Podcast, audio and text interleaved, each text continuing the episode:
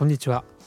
ネタバレさん2.0今回はアベンジャーズがもたらすモラル崩壊。子供に見せたくない同性愛と悪魔崇拝を広めるヒーロー映画ということで見ていきたいと思います。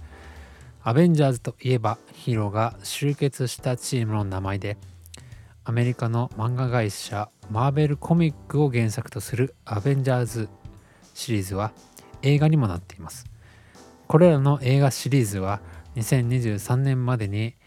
数十作品が公開されていますが全て同じ世界観を共有しておりその世界観のことをマーベル・シネマティック・ユニバース略して MCU と言います。この MCU では2019年までの作品群を総称してインフィニティサーガと呼んでいます。そしてこの30作品ほどの物語の結末はアイアンマンの死と初代キャプテンアメリカの引退までが描かれました。この物語の中でのパラレルワールドの概念を除くと映画シリーズとドラマシリーズ両方ともに人類は悪に敗北しています。映画ではタイタン人の指パッチンによって地球の人口が半減し同じ MCU のドラマシリーズでは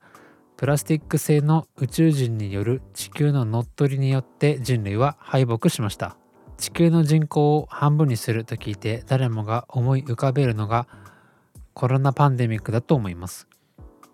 実際に地球の人口を半分にするということを目的にしているのが創価学会や中国共産党を中心とする悪魔崇拝を行うイルミナティと呼ばれる人たちです。インフィニティサーガに続くマルチバースサーガという物語群では SF でよくあるパラレルワールドを中心にした物語が進んでいきますがこれは同時に例の世界をより克明に描く物語にもなっています。当然悪魔崇拝者たちが見ている例の世界なので地獄そのものといった感じの描写が続き見るに耐えない悲惨な作品が公開されています。特に映画「ドクター・ストレンジマルチバース・オブ・マッドネスはこれまでの作品になかった気持ち悪い映像が続きます。世の中の嘘を見抜いた情報を発信してくださっているラプトブログで映画や小説などのエンターテインメント作品の中には現実の悪魔崇拝者たちの内実が描かれていることを知りました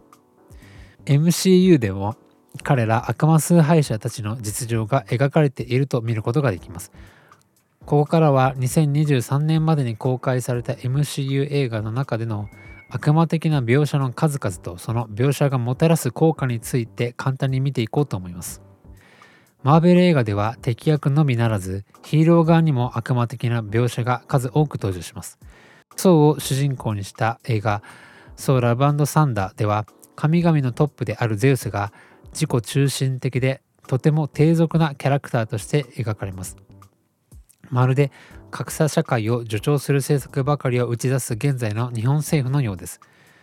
しかしそれ以上にひどいのは宋の種族であるアスガルド人たちです。なんと彼らは昔から幼児の生贄儀式を行っていたのでした。またこの映画では神々が集う会議のシーンがありますがそこで神々が競っているのは生贄の数でした。これらの描写を見ているほとんどの人はただのギャグのようにしか見ていないかもしれません。しかし現代でも生贄儀式や人身売買が行われているのです。そしてマーベルはこの映画をフィクションの世界として描きます。フィクションとして描くので多くの人はまさか目の前で描かれているのが悪魔崇拝者たちが現実で行っていることだとは気づかないでしょう。しかしながら世界中で子供を含めた人身売買が横行しています。その目的は悪魔崇拝者たちがその子供たちの生き血を飲むことです。彼らの間では若い子供たちの血液を飲むことで若返ると言われておりその血液から作られる若返りの薬があります若返りの薬アドレノクロムを販売しているのが日本赤十字や富士フイルムや三菱化成そしてコロナワクチンも製造しているイギリスの会社アストラゼネカなのです。このように北欧神話をベースにしたマイティー・ソーシリーズでは悪魔崇拝の文化を描いています。このような映画ばかりを見ているとヒーローがやっていたから自分たちもやっていいというように思ってしまいます。無意識にそのようなことが刷り込まれてしまいます。また憧れのヒーローがやっていることを真似するのは若い年代なら誰だって好きだと思います。こうしてモラルが破壊されてしまいますがモラルが崩壊するとかつてのローマ帝国のようにその国は簡単に崩壊してしまいます。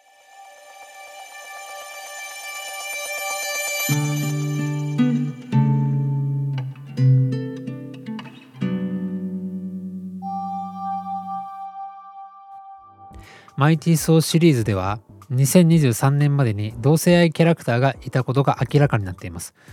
ソーの父親であるオーディーン専属の女性親衛部隊のメンバーだった女戦士のバルキリーとソーの仲間で体が岩でできている宇宙人の工具です。この描写があった映画は2022年公開のソーラブサンダーなのですが2023年現在マスコミが行うジェンダー差別をなくそうというキャンペーンが大きく展開されています。これらのキャンペーンは人々のモラルを破壊させる目的があるものでゆくゆくその内容を見ると矛盾だらけの活動であることがわかります。実際に LGBT 理解増進法案は同一性障害者らの団体から反対されこのような法律は不要だと真っ向から対立しています。LGBT 理解増進法案は同じ障害を持つ人にとっても不必要なのです。では誰のためにあるのかといえば当然悪魔崇拝者たちのためにあります。悪魔崇拝していない本当の障害者にとっては自分たちがただ政策のために利用されているように見えているのではないでしょうか。